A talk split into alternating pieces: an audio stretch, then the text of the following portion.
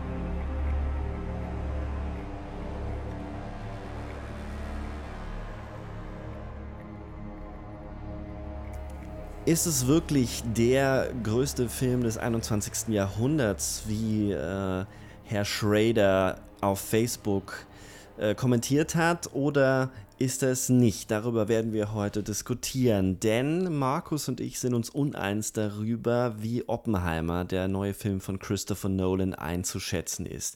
Das Ganze ist sicherlich auch komplex, weil über den Film schon sehr viel geschrieben wurde. Aber wir werden mal gucken und uns gegenseitig so ein bisschen analysieren. Nicht wahr, Markus? Hi.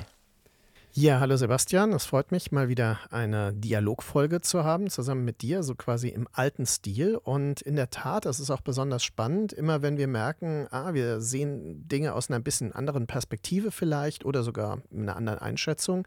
Deswegen bin ich sehr gespannt. Wir wissen noch nicht, wo wir heute rauskommen werden. Wir haben uns nur im Vorfeld ein bisschen verständigt darüber, wie wir grundsätzlich ähm, den Film einschätzen. Und ähm, ja, deswegen ist das für uns genauso spannend wie hoffentlich für unser geschätztes Publikum. Ja, dasselbe wird es wahrscheinlich dann äh, bei Dune 2 geben, ähm, weil wir ja über Dune 1 schon äh, mehrfach gesprochen haben und da nicht so ganz in 1 kommen. Ähm, wird dann aber eben auf den zweiten Teil geschoben, die Folge. Wird sich auch lohnen. Aber jetzt äh, erstmal zu Oppenheimer. Ähm, ich habe den ja in einer Pressevorführung gesehen, die war proppevoll. Was ich von äh, Kolleginnen und Kollegen gehört habe, war das auch in anderen Städten so. Der Film zieht, Christopher Nolan zieht scheinbar. Du hast ihn jetzt im Kino gesehen. War es mhm. da denn voll? Ja, also ich muss dazu sagen, ich habe ihn in einem sehr kommerziellen Kino im Main-Taunus-Zentrum, also so einem riesen Einkaufszentrum gesehen und äh, in einer Dolby Atmos-Vorführung, ein sehr großes Kino. Ich habe mir eine Woche vorher die Karten reservieren müssen, damit wir gute Plätze bekommen. Also es war äh, wirklich, sagen wir mal, zu 80 oder 90 Prozent gefüllt, also mehrere hundert Leute. Das Publikum war interessanterweise, weil das Samstagabend war, ähm, zwischen 25 und äh, 35 ungefähr ungefähr, also dieses äh, klassische äh, Event-Kinopublikum könnte man sagen, was man vielleicht auch in einem Marvel-Film erwarten würde. Und äh, ich hatte schlimmste Befürchtungen. Also ich habe mir gedacht, wow, was machen die Leute drei Stunden lang jetzt, ja, mit diesem Film, der äh, ja offensichtlich äh, schwer, ernsthaft problematisch äh, um, vorgeht. wie zumindest ließ das der Tra Trailer ja schon ähm, erwarten. Und ich muss sagen, ich war extrem überrascht, dass nämlich das Publikum extrem geduldig und konzentriert dabei blieb, dass die Leute wirklich ein Interesse an diesem ganzen Geschehen hatten, auch an den Figuren hatten. Und jetzt kommt das, was ich wirklich nicht erwartet habe. Während des Abspanns, und ich bleibe ja immer bis zum Ende des Films, ähm, also bis zum Ende des Abspanns, auch während des Abspanns gab es Applaus. Ähm, das habe ich bei so einem Publikum, bei so einem eher kommerziell orientierten Publikum äh, eigentlich noch nie erlebt, muss ich sagen. Weil außerhalb von Festivals, warum sollte es Applaus geben? Es war eine spontane Begeisterung die da Ausdruck fand. Und da muss ich sagen, hm, von daher war das ein sehr interessantes Erlebnis, den Film wirklich in der so kommerziellen Bedingungen dann auch zu sehen. Und auch eigentlich ein bisschen, so wie ihn die meisten Leute wahrscheinlich sehen werden, nicht auf IMAX, aber halt zumindest mit einem tollen Ton. Ne? Also das ist auch, es war eine synchronisierte Fassung, muss ich vielleicht noch sagen. Ähm, ich habe viel gehört, dass es einen Unterschied wohl gibt zwischen der Synchro-Abmischung und dem äh, Original. Beim Original hat man ja offenbar sehr stark die Stimmen oft äh, diffus. Das ist äh, bei der Synchronfassung ähm, offensichtlich anders. Also ich hatte kein Problem mit dem Verständnis der Dialoge. Ja, ich war in der äh, OMU, mhm. ähm, auch in einem sehr großen Kino, mit sehr gutem Ton und es stimmt, es ist ähm, die Abmischung ist schon so, dass man sehr konzentriert sein muss. Äh, hat natürlich auch damit was zu tun, dass ähm, sehr authentisch gesprochen wird. Also es wird mhm. nicht darauf geachtet, dass man was auch immer versteht. Mhm. Also was Slang, was ähm, Dialekt angeht. So, äh, ich kann es aber nicht beurteilen. Ich habe die synchronisierte Fassung nicht gesehen. Bei einem Film in der Größenordnung wird die wahrscheinlich ganz okay gewesen sein. Ja. Ähm, interessant das mit dem Applaus, weil nämlich der Joachim Kurz von Kinozeit mh, erzählt hat, dass äh, nach Barbie, er hat Barbie gesehen, auch in einer ganz normalen Vorstellung, äh, nicht in der Presseverfügung, die Leute danach applaudiert haben oder während des Abspanns applaudiert haben. Mhm. Ähm, nicht, über Barbie können wir nicht sprechen an der Stelle, weil wir beide den ja noch nicht gesehen haben. Ähm, äh, hat auch hauptsächlich Zeitgründe im Moment. Ähm, aber es ist doch trotzdem interessant, wenn wir vielleicht ganz kurz diese Sache aus dem Weg räumen. Ähm, mir wäre das wichtig, weil ich ja, ähm, und so viel sei verraten, und ähm, einige von unseren Hörerinnen und Hörern werden sicherlich auch äh, äh, verfolgt haben oder meinen Text gelesen haben, meine, meine Kritik zu dem Film gelesen haben, dass ich jetzt nicht der allergrößte Fan von Oppenheimer bin. Ähm, dass wir aus dem Weg räumen, dass es ja gerade auch um so viel geht. Also wir befinden uns im Streik.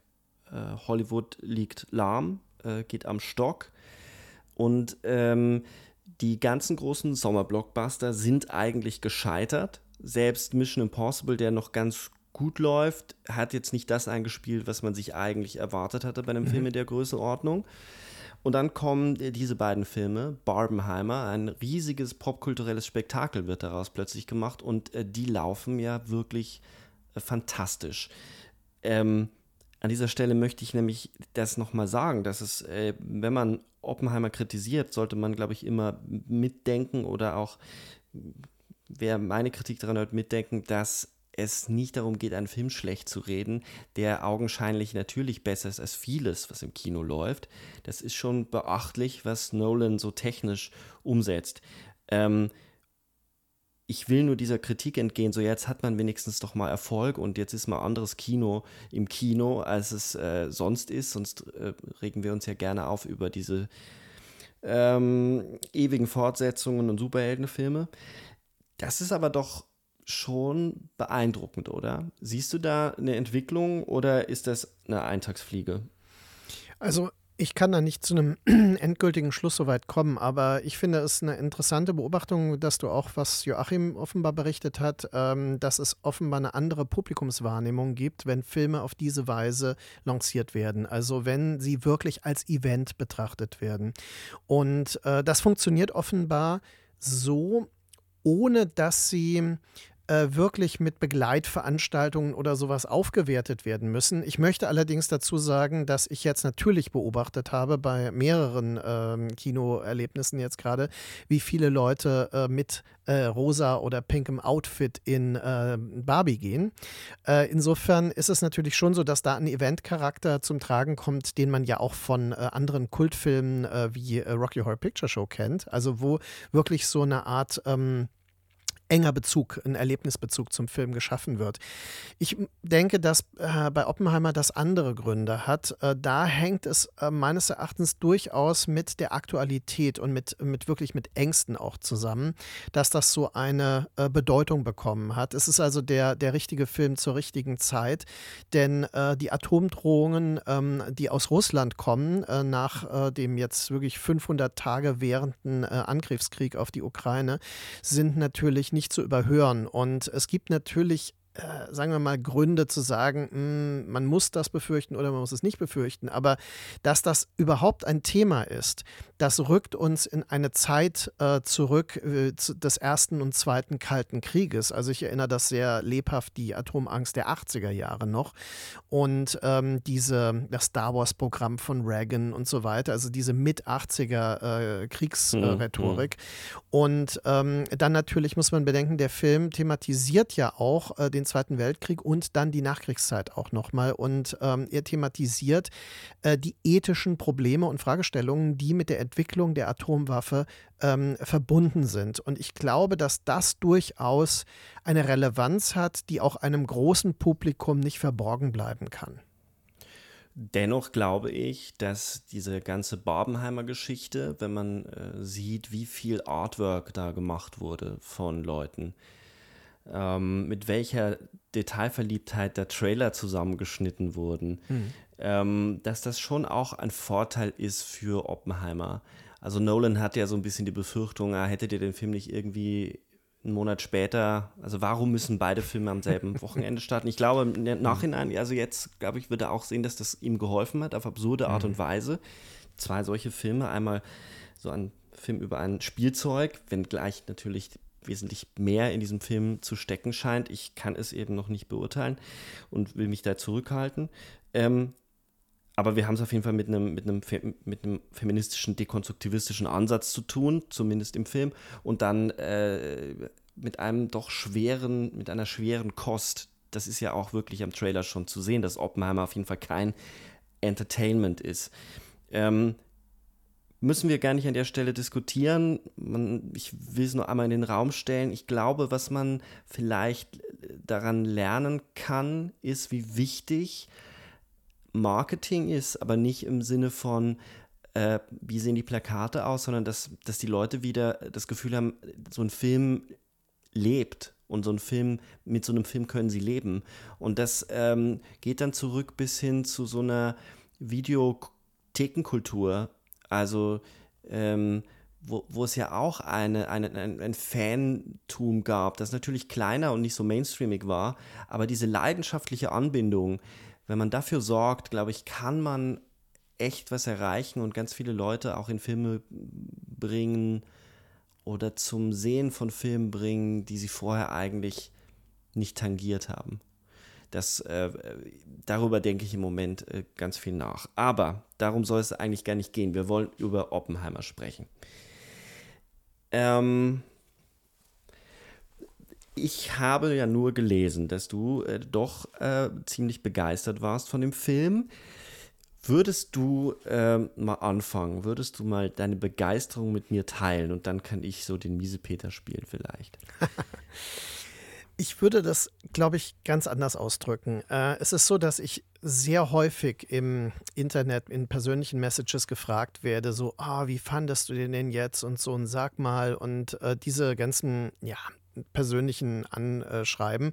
Und ich kann nicht jedem persönlich leider antworten. Also ähm, ist es so, dass ich manchmal aus diesem Pflichtbewusstsein einfach mal eine Antwort zu geben, ähm, eher so lakonisch äh, aufliste, was mir gefallen hat oder was mir nicht gefallen hat daran. Und ähm, was ich quasi bemerkenswert fand. Denn für mich als mhm. einen eher filmanalytisch denkenden ähm, Filmbetrachter ist es ähm, erstmal wichtig, kann ich mit dem Film überhaupt was anfangen und äh, was bietet der mir? Ja? Und mhm. da muss ich sagen, wenn du mich so direkt fragst, hat mir der Film relativ viel geboten, mit dem ich arbeiten konnte.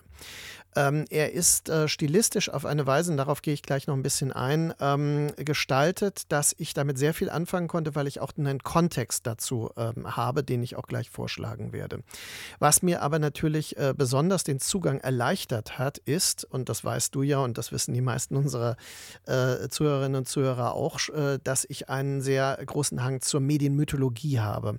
Und der Film beginnt natürlich mit einem Zitat, äh, das mhm. er äh, quasi Prometheus als mythologische Figur ähm, äh, beschwört, äh, die den Menschen das Feuer bringt. Und das metaphorische Feuer kann man sehen, aber auch direkt das Feuer, ne? also das mit all seinen Vor- und Nachteilen. Und dafür ähm, äh, end, also auf endlose Zeit bestraft wird. Ne? Denn Prometheus wird an den Felsen gekettet und ein Adler frisst seine Leber und die wächst dann immer wieder nach. Also eine, eine endlose äh, Amphotas-Wunde, die da fast schon ähm, thematisiert wird. Und äh, das, das endlose Leid, das mit der Überbringung des Feuers verbunden wird, ist das mythische Grundmotiv dieses Films. Und die Prometheus-Figur, ein moderner Prometheus, wie Mary Shelley das über Frankenstein sagte, ist in diesem Film ähm, J. Robert Oppenheimer. Und ähm, da muss ich sagen, das finde ich eine sehr gelungene Eröffnung dieses Films, weil er uns damit eine Lesart gibt, die er wirklich konsequent weitertreibt. Er greift diese mythische Ebene dann nochmal auf ähm, in dem zentralen ähm, Atomtest, der ähm, quasi unsere moderne Welt nochmal nachdrücklich verändert hat, nämlich dem Trinity-Test. Und äh, Trinity, das ist äh, im Film relativ deutlich, ist ein Bezug auf den dreifaltigen Gott und ja. ist ein äh, Zitat aus einem Gedicht von John Donne, aber gleichzeitig natürlich äh, vieldeutig in dieser Hinsicht. Und äh, die Militärs hatten den Begriff benutzt und haben damit was ganz anderes, topografisches verbunden. Und das ist aber etwas, was ähm, diese mythologische Lesart nochmal weiter treibt. Und dann kommt natürlich das berühmte Zitat aus der Bhagavad Gita, was ähm, hier in diesem Film, und das ist ja auch schon eine Skandalszene, weil die äh, hinduistische Welt sich darüber aufgeregt hat, also äh, während eines Sexaktes ähm, nötigt ihn ja äh, der äh, Florence äh, Pugh-Charakter ähm, quasi dieses, ähm, äh, diesen Teil zu übersetzen. Und ähm, da kommt dieser berühmte Spruch, Now I am become death, the destroyer of worlds. Und das ist etwas, was äh, wiederum, also quasi die Bhagavad Gita ist ja auch eine Mythensammlung. Und ähm, es geht ja hier, glaube ich, um die Inkarnation von Vishnu als Kalki, also als eine zerstörende Gottheit. Und ähm, das ist natürlich auch wieder eine Lesart, die auf Oppenheimer selbst dann zutrifft. Und da geht es um den vierten Aspekt dann aufzugreifen, um die menschliche Hybris. Also quasi die Frage danach, wie weit kann der Mensch gehen, ist Oppenheimer dabei zu weit gegangen? Das muss er sich selbst fragen. Und äh, das Interessante für mich war, dass der Film keine Antworten darauf gibt. Er stellt diese Fragen in Form eines myth äh, mythischen Konstrukts und ähm, er konfrontiert uns mit Figuren, die aber, äh, also deren, die so symptomatische Ausdrucksformen haben, die aber keine äh, wirkliche ähm, Ursachenerkenntnis zulassen. Also warum agiert er so, warum antwortet er so und so weiter. Das wird relativ offen gelassen. Und äh, das sind die Fragen, die an uns zurückgegeben werden. Und die machen den Film zu einer grundsätzlichen, sehr allgemeingültigen Frage eigentlich. Gut, also ich meine, soll ich noch weiter oder willst du da einhaken? Ne, lass mich da mal einsteigen. Ja. Das ist okay. doch ganz gut. Dann teilen wir es ein bisschen, bisschen auf. Also ja, gerne. äh, glaube ich, zu groß auch. Der Film ist ja durchaus ein Monolith. Ja. Mm, also bei der Prometheus-Figur gehe ich natürlich ähm, mit, dass äh, das wird schon interessant geführt. Ich weiß nicht, ob ich es jetzt so überraschend finde, ob es mich so überrascht, dass eben Oppenheimer als moderner Prometheus hingestellt wird. Ähm, die, die Figur einer, einer, eines, eines Wissenschaftlers, der, äh, der so klug ist und die, die, die Unterwerfung der, der, der Welt, der, der Natur unter die Macht des Menschen, das wird ja auch immer wieder thematisiert, so weit treibt, dass es eben ins, einen dialektischen Umschlag hat, dass es eben die Zerstörung mit sich bringt, so wie das Feuer eben Teil des Lebens ist, aber in sich schon immer die Zerstörung des Lebens trägt. Dieser Sündenfall wird natürlich der ist Thema des Films. Ich bin mir aber nicht sicher, ob Nolan wirklich das so offen lässt. Erstens endet der Film ja mit apokalyptischen Bildern. Also hier sei noch mal gesagt, alle, die den Film noch nicht gesehen haben, wir spoilern. Nur Gut, so. Wobei man fragen kann, ob das ein, da kann man auch fragen, ob das überhaupt ein Spoiler ist. Also äh, am, es gibt am Ende ja diesen, dieses Selbsterkenntnis, dass er, er zu einem Monster, er hat, äh, er ist quasi der Tod geworden, der Tod in die Welt gebracht und dann gibt es apokalyptische Bilder, die ein bisschen, da können wir auch drüber reden, was das für eine Klammer ist, die er macht. Er beginnt ja auch schon fast mit so Malikschen Bildern, ja. mit so Visionen des Wissenschaftlers, der in den kleinsten Details seiner Umgebung äh, physikalische Visionen hat ähm, von atomaren Strukturen. Und ähm, es endet damit, dass wir wirklich äh, mehrere Atombomben sehen, die, auf den, die den Planeten auf dem Planeten hochgehen. Also es erinnert in der Tat äh, an Tree of Life so ein bisschen das Ende, umgedrehtes mhm. Ende, nicht die Erschaffung der Welt, sondern das Ende der Welt. Mhm. Und da habe ich das Gefühl, dass er zumindest äh, für Oppenheimer selbst eine Antwort gibt ähm, und ihn eher entlarvt dahingehend, dass seine Legitimationen, die er im Film ein paar Mal von sich gibt. Also als in Los Alamos ein paar der WissenschaftlerInnen äh, sagen, so wir dürfen, also wir müssen uns jetzt dagegen stellen, was haben wir da gebaut, der, der Krieg ist vorbei, Hitler hat sich erschossen, also sie kommen zusammen, als die Nachricht kommt, dass sich Hitler eben im Bunker erschossen hat, hat er gesagt, so wir müssen jetzt hier nicht weiterbauen, weil wir haben das Rennen, also das Rennen gegen die Nazis ist, ist egal, so, die werden ihre Bombe nicht mehr bauen, weil der Krieg ist vorbei. Und dann sagt Oppenheimer, ja, aber es gibt ja noch die äh, die Japaner, die kämpfen noch. Und ähm, außerdem sind wir Wissenschaftler und äh, was, was dann damit gemacht wird, da haben wir keine, also damit haben wir nichts zu schaffen. Das ist ja immer sein, sein Move. Aber so wie er geführt wird und in den Gesprächen mit Einstein, so wie Einstein sich äußert ähm, und so wie er später natürlich dann historisch verbirgt auch äh, sich gegen die Wasserstoffbombe stellt, finde ich schon, dass Nolan da eine Antwort gibt und sagt, hm, wir sind da definitiv zu weit gegangen oder zum.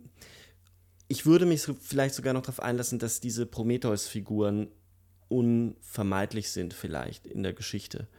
Äh, das wäre eine offenere Lesart. Aber ich habe den Eindruck, dass Nolan schon uns vermitteln will, hier hat jemand die Einsicht, es war ein Fehler und der darf sich nicht wiederholen. Teller soll nicht die Wasserstoffbombe bauen, denn ähm, auf jede Bombe wird eine noch größere Bombe folgen.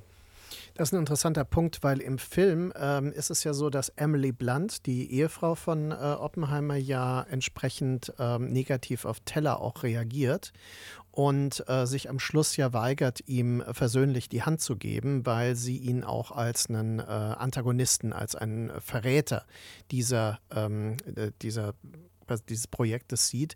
Und ähm, der Film spiegelt das schon, was du beschrieben hast. Also das äh, kann ich nachvollziehen.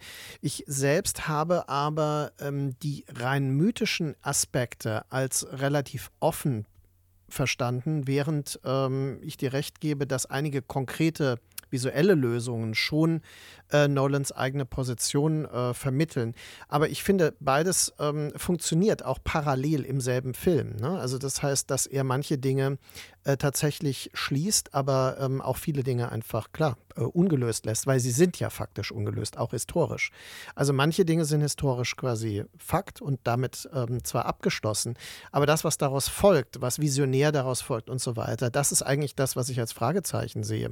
Wenn du sagst, das ist die Antwort, also quasi mehrere Atombomben mhm. gehen mhm. hoch, ja, das Bild gibt es, aber es ist natürlich ein visionäres Bild und visionäre Bilder sind immer auch Fragezeichen. Das ist, glaube ich, einfach nur eine andere Beschreibung desselben Phänomens. Phänomens. Ja, es ist natürlich auch am Ende das Bild eines gebrochenen Mannes, der ähm, nicht nur in seiner wissenschaftlichen Vision alleine gelassen wurde von der Politik, von Washington. Ja. Also man darf ja nicht vergessen, dass dieser Film nur zu einem Drittel oder sagen wir zur Hälfte ein Film über die Atombombe ist. Es mhm. ist auch ein Film über Politik es ist auch ein Film über die Angst der Amerikaner vor den Kommunisten. Ja. Ähm, da habe ich in der Tat meine größten Probleme äh, mit dem Film. Da verstehe ich die Entscheidung nicht, welches Gewicht er beispielsweise auf diese Zeugenaussagen legt. Also wie detailliert er hier auch Figuren auseinanderlegen lässt, dass sie ja nicht mehr in der Partei sind, dass sie keine Roten sind, dass es einen Unterschied gibt zwischen ich bin Marxist und ich bin Anhänger einer, einer russischen Staatsideologie. Ähm, da weiß ich nicht so ganz genau, warum er das so auflöst und relativ wenig vom Alltagsleben in Los Alamos zeigt. Ähm, also der Bombentest und die theoretischen Abhandlungen und die, die ethischen Probleme werden ja schon, klar, die werden diskutiert. Sie werden häufig auch wirklich verbal diskutiert wie für Nolan-Filme relativ üblich, dass sehr viel gesprochen wird und in einer Art und Weise, die, die jetzt äh, es ist kein Sozialrealismus, ja, es ist schon Drehbuchsätze, die da gesprochen werden. Es ist mhm. überhöht. Da äh, aus einer filmkritischen Perspektive habe ich da meine Probleme mit Nolan immer, aber das sei jetzt an der Stelle mal geschenkt. Ähm, hast du dich das nicht gefragt, die Aufteilung, die Gewichtung, was er wann wie zeigt? Ähm, weil viel wird ja über die Bombe geschrieben und über das Moralische mhm. der Bombe. Und die Frage, war es okay, die zu bauen? Aber ich habe bisher wenig so über diese anderen Dinge. Also, mhm. das, äh, es ist noch nicht die äh, McCartney-Ära, aber es ist äh, McCarthy-Ära, habe ich schon, mache jetzt ihm schon Beatle, tut mir leid. ähm, es ist das Foreshadowing des Ganzen, das, was noch kommen wird. Es wird noch wesentlich äh, krasser ja. sein, diese Verfolgung der Kommunisten oder auch Verdächtiger oder eben ganz normaler Menschen, denen das einfach untergeschoben wird. Ähm, hast du da nicht, also wie, wie, wie, wie gewichtest du das? Wo, mhm. wo, worauf legt der Wert? Wie geht mhm. er eigentlich narrativ vor? Weil er ja auch eine unglaublich komplexe Zeitstruktur in der Montage anlegt. Mich hat das sehr irritiert. Ja, also da, da, würde ich sowieso drüber sprechen wollen. Ähm, gut, also ganz direkt geantwortet. Ähm, also ich denke, was ihn interessiert, ist tatsächlich das Verhältnis von Politik oder politischer Lesart von Realität und Wissenschaft. Und die wissenschaftliche Arbeit, die Politik äh, ergänzen sich teilweise überhaupt nicht gut. Es ist so, dass die Politik tatsächlich nur spezifische Aspekte der Wissenschaft fördern möchte, äh, spezifische Aspekte interessant findet und andere behindert tatsächlich und ver, äh, verunmöglicht. Und äh, da ist es so, ich meine, ähm, ich bin ja Wissenschaftler und äh, ich kenne natürlich solche Mechanismen aus Unipolitik zumindest. Ne? Also als Geisteswissenschaftler ist man oft nicht mit der Tagespolitik so befasst, aber natürlich als Naturwissenschaftler Wissenschaftler, der äh, solche Erfindungen quasi mitleitet, wie das im Film gezeigt wird, ist natürlich die Tagespolitik genauso daran interessiert.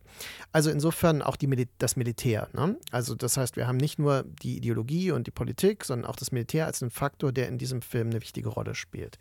Und dann ist es so, dass ich verstehe, durchaus, warum Nolan darauf so einen starken ähm, Akzent legt, weil es erstmal für die betroffenen Leute, die Beschuldigten, in der damaligen Total, Zeit ein existenzielles klar. Problem wurde und eine Katastrophe war.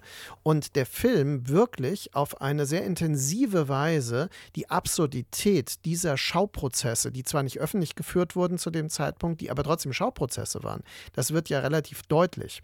Und das wird auf eine sehr spezielle Weise auch inszeniert. Also man ähm, äh, sieht vieles davon, also es wird ständig geraucht, es gibt äh, Subjektivierungen, es gibt ja auch Verfremdungen, wenn zum Beispiel dieser Sexakt nochmal vor diesem Plenum stattfindet, ja, sehr freizügige Szene interessanterweise, die dann aber natürlich rein visioniert ist, aber wir bekommen ähm, eine Subjektivität zugemessen als Publikum, die uns selbst in die Situation des Angeklagten bringt. Und ähm, ich glaube, dass Nolan sehr daran interessiert war, diese Prozesse zwischen Wissenschaftskreativität und ähm, äh, politischen Interessen, dass er das vor allem vermitteln wollte. Ich glaube nicht, dass er interessiert war an dem klassischen Biopic oder an einem sozialrealistischen äh, Porträt dieser ähm, Situation. Also das, was du sagtest, ich habe es nicht vermisst. Wenn du es vermisst hast, ist es natürlich schade, weil der Film bietet das tatsächlich kaum. Aber andererseits, ähm, Nolan ist ein Regisseur der totalen Überhöhung und äh, dass er jetzt tatsächlich ein ähm, historisches Ereignis als Vorbild nimmt, ich mhm. will nicht von Biopic in dem klassischen Sinne sprechen, ähm, erklärt für mich schon, also natürlich ist es der Regisseur von Inception und äh, Interstellar, der das macht. Also der hat eben diesen extrem überhöhten Stil und diese Perspektive, ähm, dass quasi auf der stilistischen Ebene, da kommen wir jetzt zu, in eine Richtung zu treiben, die zu einem Erlebnis für uns wird, also das Performative des Films. Ja? Also der Film hat, wie alle Filme mehr oder weniger eine performative und eine dramaturgische Ebene. Das Dramaturgische ist auf der Ebene der Dialoge natürlich sehr erschöpfend, weil der Film hat natürlich Kammerspielelemente, aber er inszeniert sie, und das hast du ja witzigerweise selbst angemerkt, er inszeniert mhm. sie eigentlich wie ein Actionfilm, wie ein Kriegsfilm. Und ähm, da kommt die Musik und die Montage dazu.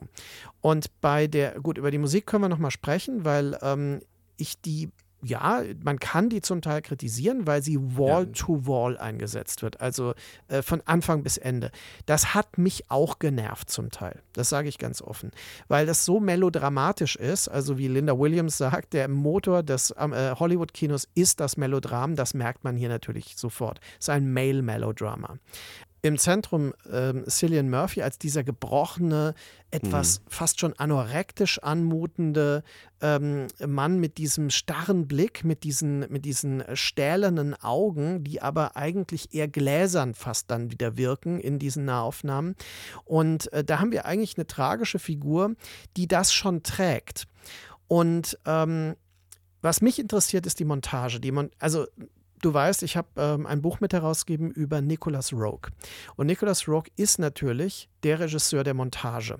Äh, na, lange bevor Oliver Stone hat er eine Form der assoziativen Montage entwickelt, die quasi über bestimmte Elemente oder bestimmte Koinzidenzen in den Zeiten und in den Bewusstseinsebenen springt. Und das macht äh, mhm. Christopher Nolan ja vorher auch schon. Und er macht es vorher auf eine mathematisch kalkulierte Weise. Also in Filmen wie Memento zum Beispiel oder seinem ersten Film Following.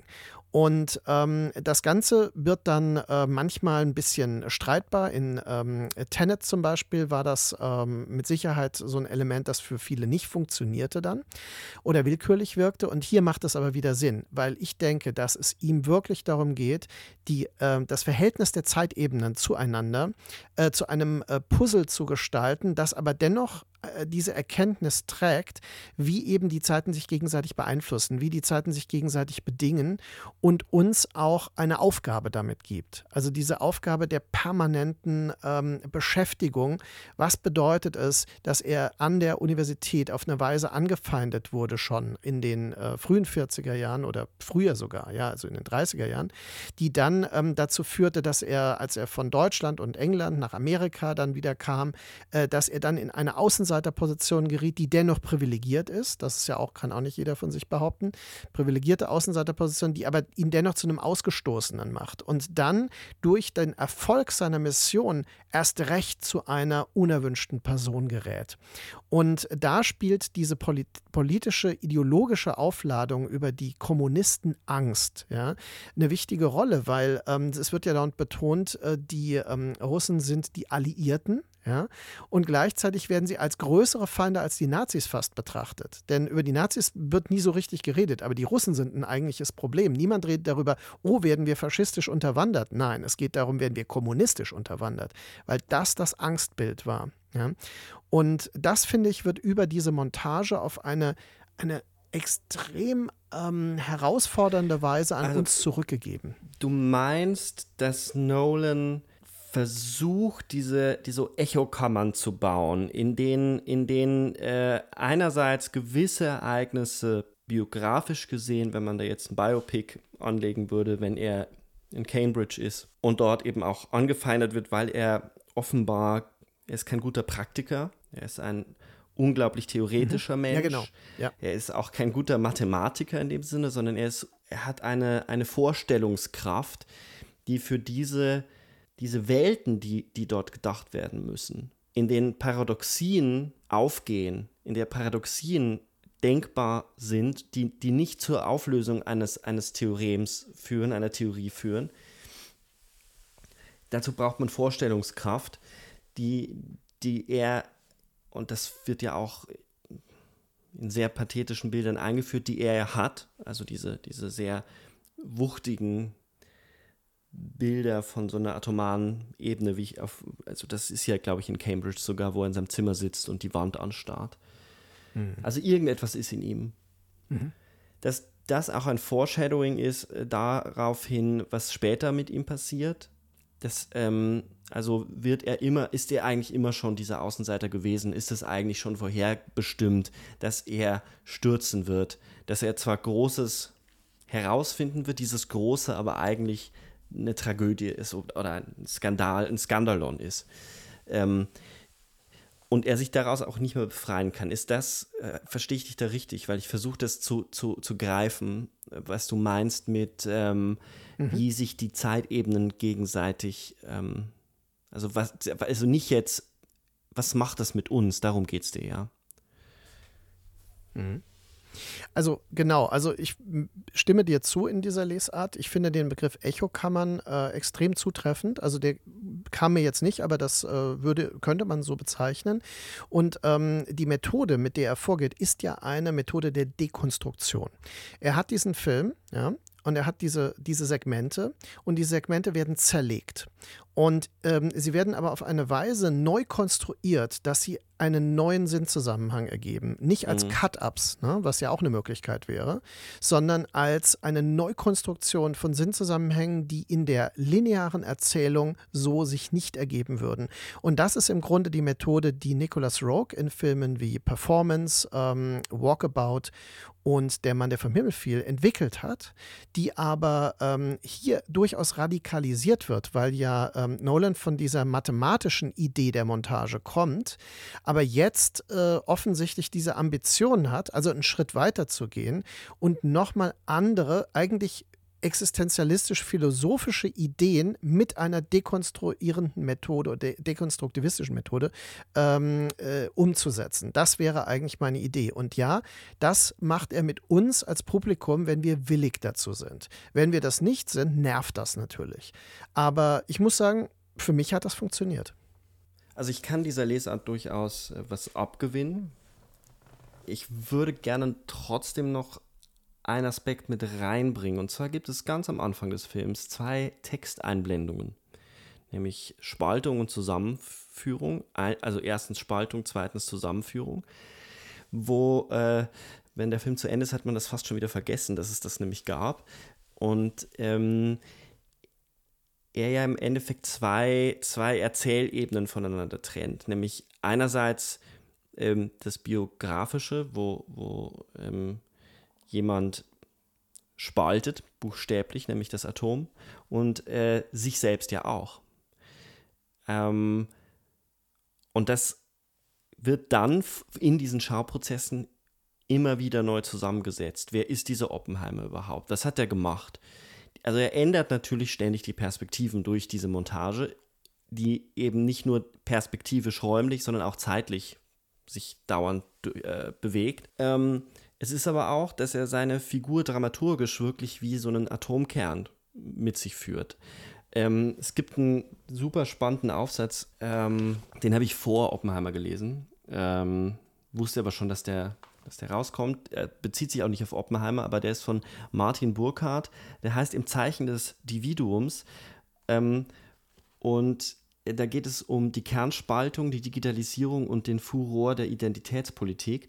Und der sagt, ähm, das, was die Atombombe gemacht hat, ist nicht einfach nur die Kernspaltung, sondern dass das Subjekt gespalten wurde. In der Art und Weise, wie es sich moralisch identi äh, als Identität auf etwas bezieht. Mm, und das finde ich wiederum, das hat mich interessiert an dem Film. Und ich hatte aber das Gefühl, dass er das dass er dann nicht konsequent genug weitergeht. Ich hatte das Gefühl, er versucht vor allem abzulenken, äh, ein, ein Geheimnis zu konstruieren, um uns eine Figur, die relativ, die, die, die natürlich, sie ist ambivalent, Aber am Ende des Tages, glaube ich, ist Oppenheimer schon jemand, den man lesen kann, der sich selber bewusst war, dass er gescheitert ist und dass er jemand ist, der etwas Schlechtes in die Welt gebracht hat. Und Nolan muss einen Weg finden, diese Erkenntnis aufzuschieben und, so, und somit irgendwann dann bei diesem Schlusssatz landen zu können, ohne dass es, weil es ist Christopher Nolan. Christopher Nolan will natürlich keinen normalen Biopic drehen. Christopher Nolan will äh, das Meisterwerk des 21. Jahrhunderts drehen. Das ist auch okay. Ähm, so Größenwahn äh, kann ja auch durchaus in, äh, für so Filmemacher in, äh, interessant sein und ein Antriebsfeder sein. In dem Fall hatte ich wirklich das Gefühl, dass es sich an gewissen Stellen aufplustert. Und da müssten wir uns aber jetzt hinsetzen und den Film nochmal genau äh, ähm, uns angucken, wann schneidet mhm. er in welche, in welche Ebene, warum. Und wann macht er es, weil er einen bestimmten Satz braucht. Also gerade bei den Szenen, wo Einstein eine Rolle spielt, hatte ich immer das Gefühl, ah, okay, das ist jetzt nicht mehr assoziativ, hier jetzt dramaturgisch, hier willst du genau diesen Satz jetzt haben, um in, in die nächste Sequenz zu kommen. Genauso hatte ich das Gefühl, dass er mit der Figur der, der ähm, wie heißt sie im Film? Auch so ein Problem bei diesem Film. Man müsste eigentlich da mitschreiben, wer wer ist und wie sie heißen. Ähm, ja, ja, die Namen die Florence Pugh-Figur. Ja. Äh, äh, Jean, Jean Jean, oder? Ja, Jean? ist ja auch egal. Jean? Also es ist die ähm, mhm. kommunistische Affäre von ihm, die, die dann eben äh, eigentlich durchgehend ist Florence Pugh eigentlich nackt in diesem Film, hat man das Gefühl. Äh, sie ist immer nur in den Sexszenen und ganz am Anfang wird sie eingeführt in der in der in so einem auf so einer Party. Und dann gibt es eben die von dir beschriebenen mhm. äh, Sexszene in dem Verhörzimmer, die imaginiert ist, die äh, aber wo, wo, ich auch sehr skeptisch bin, ob die Perspektive, die er, die er da einführt, äh, haltbar ist, weil ich mir nicht genau sicher bin, warum die an dieser Stelle sein muss, weil äh, eindeutig zumindest das letzte Drittel dieser Szene ist, ähm, dass seine Ehefrau sich das vorstellt, weil sie sich beschmutzt fühlt, dass das vor allen ausgebreitet wird? Genau. Also erstmal ist es so, dass er nackt dort sitzt. Ne? Also das ist Klar. erstmal die, er, er, wird gezwungen, sich zu entblößen. Das ist total ein reines metaphorisches Bild. Ja? Und dann ist es so, dass das ja weitergetrieben wird und dann ist ähm, quasi die Vorstellung des Sexaktes im Raum. Und hinter ihm sitzt seine Ehefrau, Emily Blunt, die dann gewissermaßen das mit imaginiert und da auch entsprechend Und das Ganze wird noch so geführt, dass Florence Pugh über die Schulter blickt und sie anblickt. Also ja, es hat etwas Unheimliches. Es hat äh, eine gewisse Horrorästhetik. Also äh, Geisterelemente. Geist, ja. Geisterelemente. Ähm, ich würde, wenn man nochmal durchguckt, den Film, also meine Intuition ist, sehr eklektisch, was er hier macht. Also hier springt, nimmt er sich bestimmte Elemente, ähm, die er halt braucht und einsetzt. Das unterscheidet ihn von äh, Denis Villeneuve. Denis Villeneuve, Dune, den, wo ich auch meine Probleme habe, aber ich würde Dune als den viel, viel besseren und konsistenteren Film sehen, weil er in sich eine geschlossene ästhetische Form besitzt, während ich, das ist halt schwierig, drei Stunden, der Film von, von Nolan ist ja. in einer so krassen Frequenz, von den Namen, von den, von den Schnitten, obwohl es wird unglaublich viel gesprochen. Er, er ist von Wall to Wall unglaublich laut. Über das Sounddesign haben wir noch gar nicht gesprochen. Das ist wirklich sensationell, aber auch das ist, es ist eine absolute Überforderung, dieser Film. Aber ich habe das Gefühl, und insofern ist das so ein bisschen, trägt das, weil man die Filme von ihm natürlich vorher kennt. Er ist für mich oft ein Eklektiker, der sich das nimmt, um, um, um irgendwie dramaturgisch weiterzukommen in der Szene, um irgendetwas noch zu erzählen. Weil er hätte das an dieser Stelle gar nicht erzählen müssen. Die Florence Pugh-Figur ähm, spielt nur am Rande eine Rolle. Ähm, warum ausgerechnet, äh, äh, in, dass der erste Film ist, wo es, wo es eine sehr, sehr explizite Sexszene für so einen Mainstream-Film gibt, gerade die in dem Verhörzimmer. Äh, ist interessant, dass Nolan das äh, macht. Ähm, das ist ja auch der erste Film, der in Amerika ähm, nicht ab 12 freigegeben ist. Deswegen. Amerikaner. Warum es an der Stelle kommt, ist natürlich klar, weil äh, sie sind dann an dem Punkt, wo er seine Vergangenheit befragt wird, welche klar. Kontakte hatte er denn zu Kommunisten? Und da ist natürlich dieser spezielle Kontakt, und wir wissen ja auch, weil wir die Beziehung oder dieses Verhältnis vorher schon vorgestellt bekamen, dass es eine stark ähm, äh, erotische Aufladung hat. Also dass diese Anziehung nicht eine primär ideologische ist. Das ist für uns relativ klar, aber das ist ähm, natürlich hier äh, in diese Ambivalenz gerückt. Aber ich gebe dir insofern insofern recht. Der, ähm, die, diese Montageform ist nicht auf drei Stunden konzeptionell auch in meiner Vorstellung, also äh, Erinnerung nicht komplett äh, konsequent durchgehalten. Ich glaube, das ist auch äh, sehr viel verlangt Klar. für einen Mainstream-Film, der drei Stunden lang sich Zeit nimmt, um eben diese äh, recht komplexen Dinge zu erzählen. Ähm, das ist das eine. Ähm, ich hatte vorhin Nicholas Rogue erwähnt und mir fiel dann ein, ähm, dass ja die Auflösung einer ähm, komplexen Geschichte mit äh, solchen Verflechtungen über einen Gerichtsprozess relativ naheliegend ist sogar. Und äh, das bietet sich hier historisch natürlich an durch diese Schauprozesse. Gleichzeitig äh, gibt es von Nicholas Rock den Film Eureka, der ja auch die, die, die Ermordung von Gene Hackmans Figur in dem Film behandelt und die dann auch quasi auf eine ähnliche Weise assoziativ in den Zeiten springt. Also Nicholas Rock hat tatsächlich in dieser Richtung auch gearbeitet. Ähm, und ein weiterer Regisseur, den ich glaube ich, vorhin auch schon mal erwähnte, Oliver Stone. Oliver Stone ist nämlich jemand, der diese mhm. großformatigen, lauten, eklektizistischen, montagebasierten Filme vorher auch schon gemacht hat. Äh, ich möchte nur an äh, JFK erinnern. Und, ähm, oder Nixon, ja, Nixon hochgradig assoziativ montiert, fast Stream of Consciousness Elemente. Und äh, das ist etwas, was, glaube ich, äh, am ehesten Nolan fortführt. Also Nolan steht eher in dieser Tradition eines großen, groß angelegten, experimentellen Mainstream-Kinos, also das ein großes Publikum immer noch erreichen möchte. Von daher sind alle Formen des Experiments, die hier filmisch durchgeführt mhm. werden, im Dienste tatsächlich einer äh, Idee, die nicht so komplex ist, wie die Umsetzung das suggeriert. Also wenn du das kritisierst daran, verstehe ich, kann man kritisieren, fand ich für einen Mainstream-Film natürlich trotzdem sehr beachtlich gelöst. Aber bei drei Stunden ist es auch wirklich eine Herausforderung. Ähm, du hattest es schon angedeutet, die Tongestaltung. Die Tongestaltung, auch das sehe ich im Verhältnis zu ähm, Oliver Stone, der ja auch dafür immer wieder kritisiert wurde dass eben Dinge äh, vereindeutigt werden, die schon ein, also die schon relativ klar sind. Und da muss ich sagen, ja, also man muss keine melancholischen oder sonstigen Klavierakkorde unter einen äh, gequält guckenden Hauptdarsteller legen in Nahaufnahmen und so weiter, um zu verstehen, was da mit ihm vorgeht. Vor allem dann nicht, wenn, wenn äh, äh das Sounddesign so großartig ist. Also wie oft hätte es genügt, einfach nur das ja. Knistern ähm, dieses oh, ja. Geigerzählers äh, stehen zu lassen. Wie oft hätte es genügt, äh, äh bestimmte Drones stehen zu lassen, die, die etwas ankündigen. Ähm, also, also, da hat man schon so eine großartige Ebene und man kleistert sie zu mit, also äh, äh ein, zweimal habe ich gelesen, es wird so opernhaft. Ich finde, ich finde es teilweise kitschig, wie er mit die, die Musik einsetzt. Also die Musik, nicht das Sounddesign.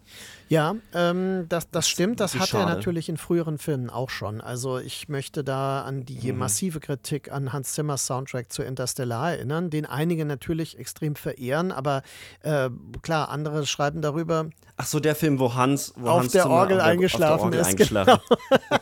Und äh, da muss ich sagen, gut, also äh, der Ludwig Göransson ist natürlich äh, extrem dynamisch, will ich mal sagen, und auch ähm, sehr variabel äh, in den Sounds und Melodien und so weiter und der Instrumentierung, die er verwendet.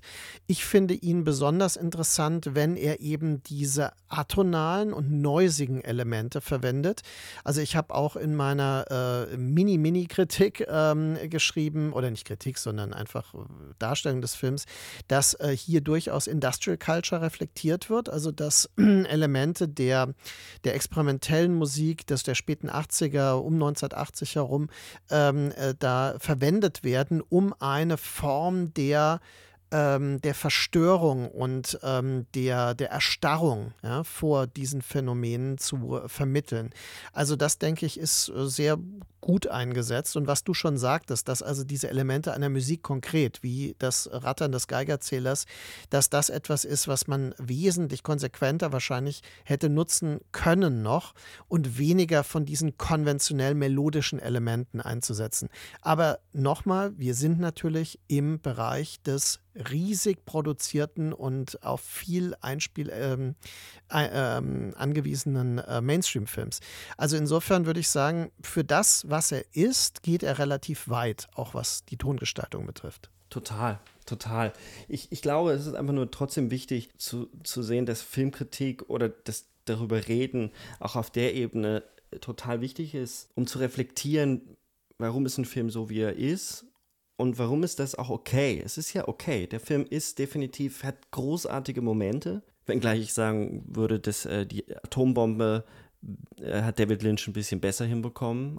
Also rein visuell gebe ich dir total recht. Weil, visuell äh, meine ich. ich ähm, äh, Twin Peaks, äh, die, äh, die, dritte Staffel war ja ähm, unglaublich. In was Folge 8 ist das, glaube ich, ne? Ja, sieben oder acht. Ich habe auch drüber nachgedacht, aber vergessen nachzugucken. Ja, wo man diese Atomexplosion in Schwarz-Weiß allerdings sieht, ne? die auch audiovisuell äh, wirklich absolut einzigartig geworden ist. Ja, das Spannende ist ja, dass es ja auch dort in dieser ja. Episode darum geht, dass quasi mit dem Abwurf der Atombombe die Welt nicht mehr so ist, wie sie war und äh, ja. sich etwas teilt, nämlich Gut und Böse teilen sich äh, da. Genau. Die Das ist ja grandios. Äh, werden die wenigsten gesehen haben. Ich fand es immer nur toll drauf, oder ich finde es immer nur gut darauf zu verweisen und zu sagen, das ist äh, audiovisuell ist das eine der krassesten Episoden in einer Fernsehserie. Nach wie vor wie er damit da durchgekommen ist. wie er damit durchgekommen ist. Äh, insofern, ich will, ich will die Kritik nicht so verstanden wissen, dass es mir darum geht, irgendwie einen Mainstream-Film etwas vorzuwerfen, sondern mir geht es eher darum, eine Haltung zu gewinnen, ähm, auch in der Rezeptionshaltung äh, gibt es da so manche Dinge, die mich so ein bisschen stören. Ähm, also der Film ist sehr, sehr gut, aber er ist jetzt nicht das äh, große Meisterwerk, wie, wie einige künden. Da ist wahrscheinlich auch viel so, so Überwältigung dabei. Äh, das ist das eine. Das andere ist, ähm, was mich so ein bisschen stört, ist, dass noch eine andere Ästhetik mitschwingt und eine andere Form der Überwältigung. Äh, da würde ich gerne noch drüber reden und dann kommen wir zur Musik, nämlich über den Weg äh, nochmal zurück. Mm es wird, der Film wird ja vor allem dafür gelobt, dass er so unglaublich präzise in, in der historischen Verortung ist, also in das, das äh, Szenenbild, ähm, die Art, wie er die Schauspieler besetzt. Es gibt ja wirklich auch äh, auf Instagram und, und, und, Twitter, wo die Schauspieler ne neben die Figuren gelegt werden und Robert Downey Jr. sieht wirklich aus wie, wie Strauss. Und auch Murphy sieht fast eins zu eins aus. Also man glaubt, wirklich Oppenheimer zu sehen. Ähm, und ich finde es nur wichtig, darauf hinzuweisen, dass das nicht unbedingt notwendigerweise eine, eine Leistung ist. Also das ist eine bestimmte Leistung innerhalb des Filmischen, so etwas zu tun. Es ist aber, und dazu neigt der Film zu so einer Repräsentationsästhetik. Also man, man, man will das nachbauen, man will die Illusion haben, dass es, äh, das ist Geschichte, so ist es abgelaufen. Ähm, was ein bisschen wo man nochmal darauf hinweisen muss, dass es eine bestimmte Interpretation des Ganzen ist. Ähm, auch jede Biografie ist eine Interpretation davon. Und das andere, was, was ich dachte, ist so, dass man sich davon nicht blenden lässt, dass es äh, Filme, auch Filme gibt, die kleiner sind, dass man das nicht aus den Augen verliert, dass das eben nicht notwendigerweise jetzt die, die absolute Rettung, also wenn wir glauben, das ist jetzt die Rettung des Kinos, nur so eine Art von Film, dann glaube ich, kommen wir in Teufels Küche. Ähm, im Vorgespräch, in dem ganz kurzen, habe ich ja schon hin, äh, darauf hingewiesen, dass ich ähm, A Field in England von Wheatley gesehen habe. Und äh, dieser Film ist äh, unglaublich schnell gedreht mit kaum Geld, wo vier oder fünf Leute über ein Feld laufen und ähm, springen über einen Busch und es, damit wird die, die Illusion erzeugt, es wäre ein Krieg. Es würde ein Krieg herrschen. Ähm, auch das ist, ein, ist grandios und es kommt äh, auf eine Art und Weise so klein daher. Mich, mich stört in einer gewissen Art und Weise diese Gleichsetzung von, guck mal, ich habe super, super viel Geld und ich zeige euch jetzt mal, was ich machen kann. Also dieses, Technokratische bei Nolan, dieses ähm,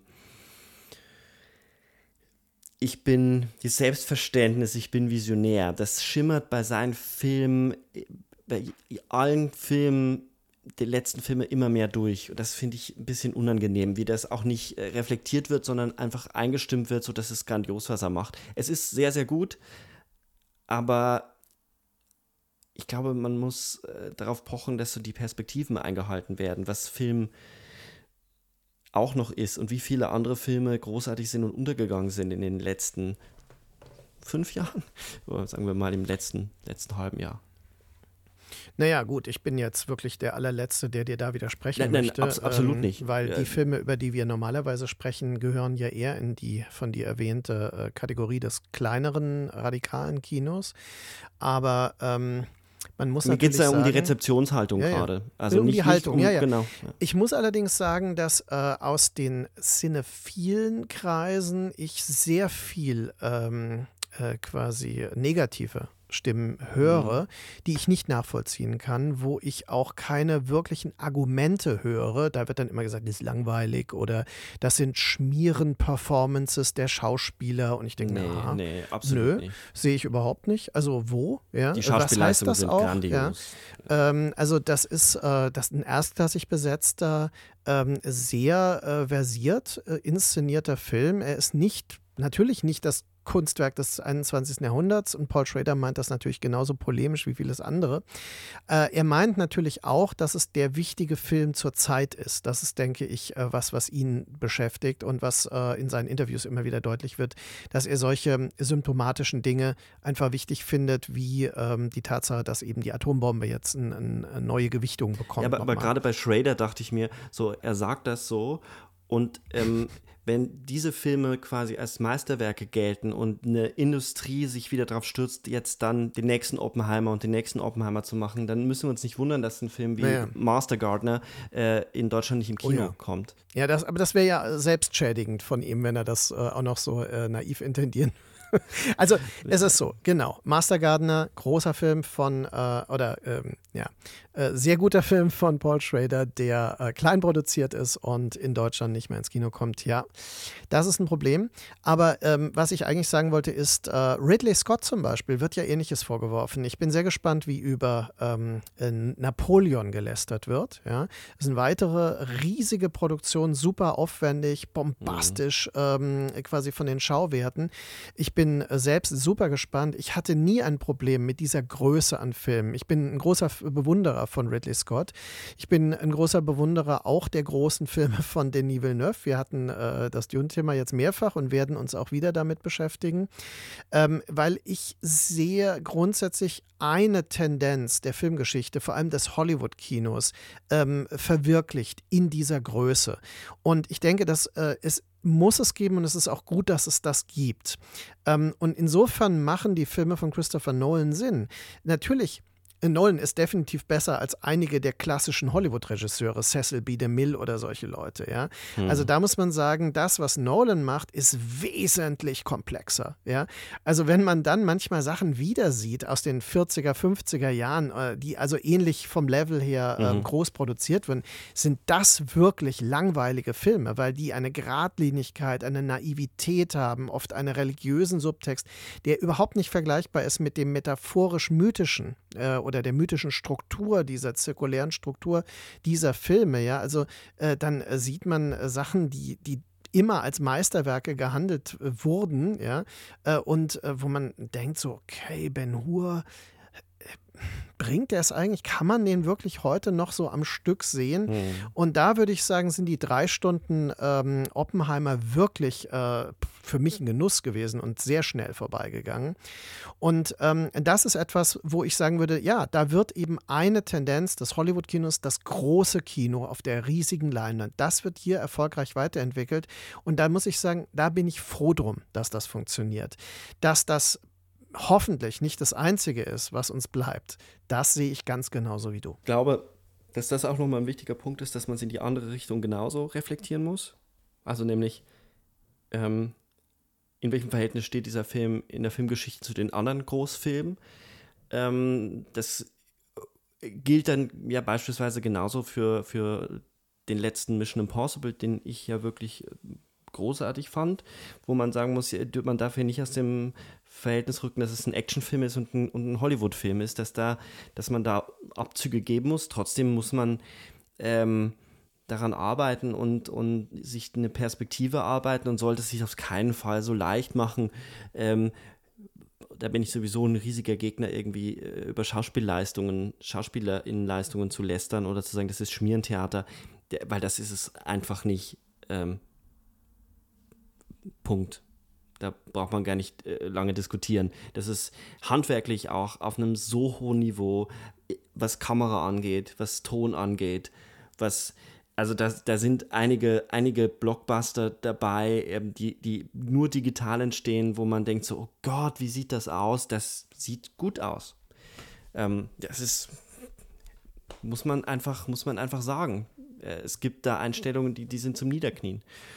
Ähm, also die Kritik setzt, meine Kritik setzt schon auf einem sehr hohen Level an und das kommt wahrscheinlich daher auch, weil Nolan ja von sich selber immer einen extrem hohen Anspruch, also er, er, hat einen extrem hohen Anspruch an sich und ich mag, muss ich sagen, ich vermisse so ein bisschen den frühen Nolan, wo er noch nicht so viel Geld hatte und wo er, wo er wirklich noch gucken musste, wie er was realisiert und umsetzt. Da waren oft kreativere Lösungen dabei als bei den großen, großen Sachen, weil ähm, ich setze mich gerade mit Ben Wheatley sehr auseinander äh, wieder und in einem Interview haben sie ihn gefragt, naja, wenn wir dir jetzt, du hast alles Geld der Welt zur Verfügung, welchen Film würdest du morgen machen? Hat er gemeint, er will ja gar nicht, er will gar nicht so viel Geld zur Verfügung haben, weil es sehr gefährlich ist beim Filme machen, weil bestimmte Verhinderungen oder bestimmte Notwendigkeiten, also auch kultureller Art, dass man wenig Geld bekommt, äh, oft dazu führen, dass man um die Ecke denken muss.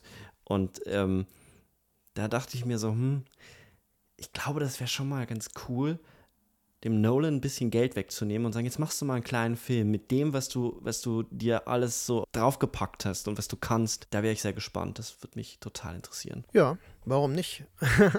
ich meine, äh, natürlich Mangel macht kreativ und äh, das ist natürlich der Motor von manchen Filmemachern, die wir äh, schon thematisiert haben. Leute wie Abel Ferrara, ähm, Leute wie der frühe äh, Denis Villeneuve zum Beispiel. Aber interessanterweise auch der erste Film von Ridley Scott war ein solcher Film, nämlich Die Duellisten ist ja, ähm, ich will nicht sagen zwei Personenstück, es gibt schon mehr Darsteller darin, aber ähm, es ist ein Film, ähm, der zum Beispiel den Russlandfeldzug, äh, den Napoleon napoleonischen, muss man da sagen, ähm, mit äh, sehr minimalistischen Mitteln, nämlich zum Beispiel einem Zelt ja, und einer Geräuschkulisse vermittelt mhm. ja, und ja, drei genau. Personen, die dann in diesem Zelt sitzen und wir hören außenrum ganz viele Pferde und Leute reden und so weiter, aber wir sehen immer nur dieses eine Zelt und natürlich war da kein äh, Feldlager außenrum und das ist diese Kreativität, die du meinst.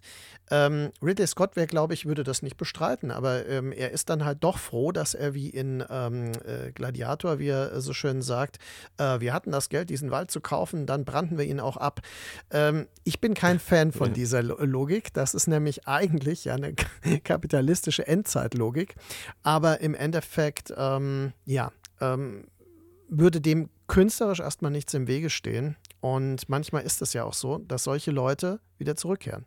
Ist aber auch kein Aufruf äh, für, für absolutes Low Budget und dass man, also mhm. natürlich braucht man Geld zum Film machen. Film machen ist teuer und äh, wie es ja gerade Thema ist, äh, pay your writers und bezahlt auch bitte eure äh, Nebendarsteller und Hintergrundfiguren. Ähm, das meinte ich auf keinen Fall. Nur, dass es, wenn man alles zur Verfügung hat, total frei, ohne dass man dafür kämpfen muss und was durchsetzen muss, dann wird es halt sehr schnell, glaube ich, geht es auch in die andere Richtung. Das ähm, merkt man dann auch manchmal bei ja, also ich meine, Rebecca, das Remake, äh, mhm. äh, das Hitchcock-Remake von Ben Wheatley, hat mit Ben Wheatley auch nicht viel zu tun.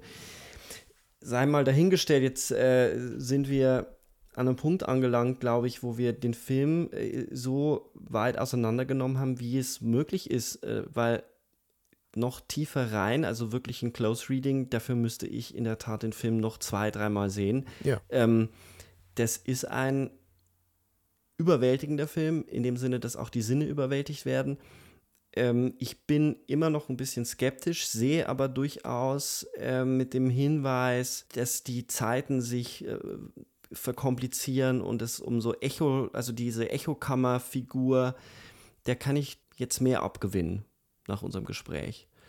Und das ist doch schon mal gut, wenn man über Filme spricht und man geht äh, positiver raus, als man reingegangen ist.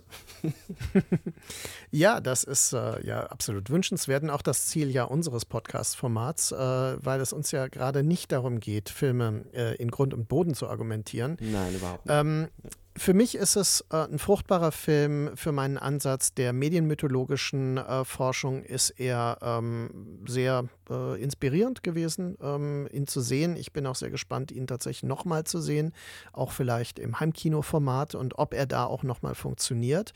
Ich bin selbst äh, ein Nolan-Skeptiker. Hm, das äh, ist so, mir wird manchmal unterstellt, so, es wäre nicht so. Das habe ich nie verstanden, weil äh, meine Äußerungen über Nolan sind eigentlich, wenn überhaupt, ein eher analytische Beobachtungen. Und auch mein Text in dem gleichnamigen Band, der bei Edition Text und Kritik in der Reihe äh, Filmkonzepte erschienen ist, ähm, ist ja kein, ähm, ja, wie soll man sagen, keine Verherrlichung seiner Arbeit, sondern Auseinandersetzung mit der Zeitphilosophie in seinen Filmen. Und ich denke, das sind alles Bereiche, die auch hier diskussionswürdig sind, wie wir gesehen haben. Und ähm, ein Film, den man nach einem Sehen auf die Weise diskutieren kann, Vielleicht lohnt es sich, äh, nochmal einen genaueren Blick auch darauf zu werfen. Vielleicht taucht er auch irgendwann mal wieder auf in unseren Argumenten. Also insofern ähm, fand ich das jetzt eine schöne, ähm, ja, also sagen wir mal, einen vorläufigen Abschluss dieser Beschäftigung mit dem sehr aktuellen Film und ich hoffe, es war fürs Publikum auch vielleicht inspirierend, auch für die Leute, die ihn noch nicht gesehen haben. Denn ähm, diesmal haben wir wirklich nichts vorweggenommen, was man, ähm, worüber man sich beschweren könnte, sondern im Gegenteil, denke ich, ähm, vielleicht sogar neugierig darauf gemacht. Könnte sein. Hoffentlich mit der Nolan-Skepsis, da haben wir ja was gemeinsam. Nach dem Frühwerk bin ich sehr skeptisch, sogar mit der Batman-Trilogie.